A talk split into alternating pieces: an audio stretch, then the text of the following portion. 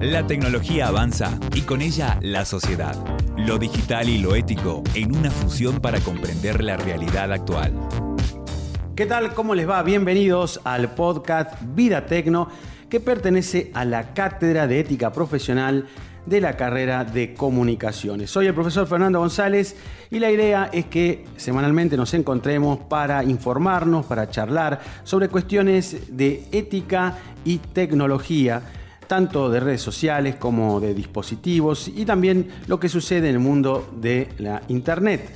En este caso vamos a continuar con un tema que desarrollamos en el podcast pasado y que tiene que ver con las problemáticas que han surgido en las mensajerías de textos o para ser más preciso en WhatsApp a partir de los cambios anunciados con respecto a la relación entre WhatsApp y Facebook. Recordemos brevemente que Facebook es el actual dueño de WhatsApp, también de Instagram, muchos de, ustedes lo deben conocer a ese dato, pero lo cierto es que en las nuevas condiciones de uso de la aplicación, Facebook manifestó que eh, la absorción por parte de esa empresa de la mensajería WhatsApp va a ser completa. Y muchos eh, han señalado que no quieren eh, proporcionar más datos mediante WhatsApp a Facebook. Es más, muchas personas no tienen esa red social y quieren conservar solamente su pertenencia a WhatsApp. Eh, la cuestión que está dando vuelta aquí tiene que ver con lo que llamamos privacidad. Eh, muchos de nosotros exigimos a las empresas que, eh, con las cuales, a las que contratamos o con las cuales tenemos algún vínculo que respeten cierta información que nosotros no queremos conceder. Técnicamente la privacidad puede entenderse, diríamos, como el control que ejerce un usuario sobre su información y también sobre qué tipo de información nosotros brindamos a las empresas que están en Internet o cualquier empresa que está vinculada en realidad con nosotros en nuestra vida cotidiana. En Internet parece como algo más, eh, podríamos decir, más complejo por un lado, y también está el hecho de que no siempre nos fijamos en qué es lo que realmente una aplicación o una red social eh, toma de nuestros datos para usarlos dentro de esa aplicación.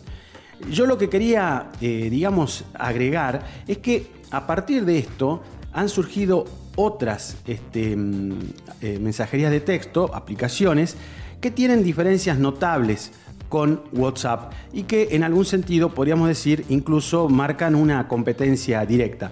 Les voy a comentar un poquito lo de Signal. Un dato que conocí hace muy poco es que eh, detrás de esta aplicación de mensajería instantánea, que se llama, repito, Signal, está un eh, cofundador de WhatsApp que hace unos años, en el año 2018, se abrió de WhatsApp justamente por el vínculo que había establecido Facebook con WhatsApp. Este señor, Brian Acton, eh, formó una fundación o participó de una fundación que se llama Signal, que terminó generando esta nueva aplicación que toma de nosotros prácticamente un solo dato, que es el número de teléfono. Comparado con Telegram y WhatsApp, realmente es prácticamente un dato mínimo y la preocupación de esta mensajería de texto tiene que ver estrictamente con la información privada, es decir, nos pide muy poca información.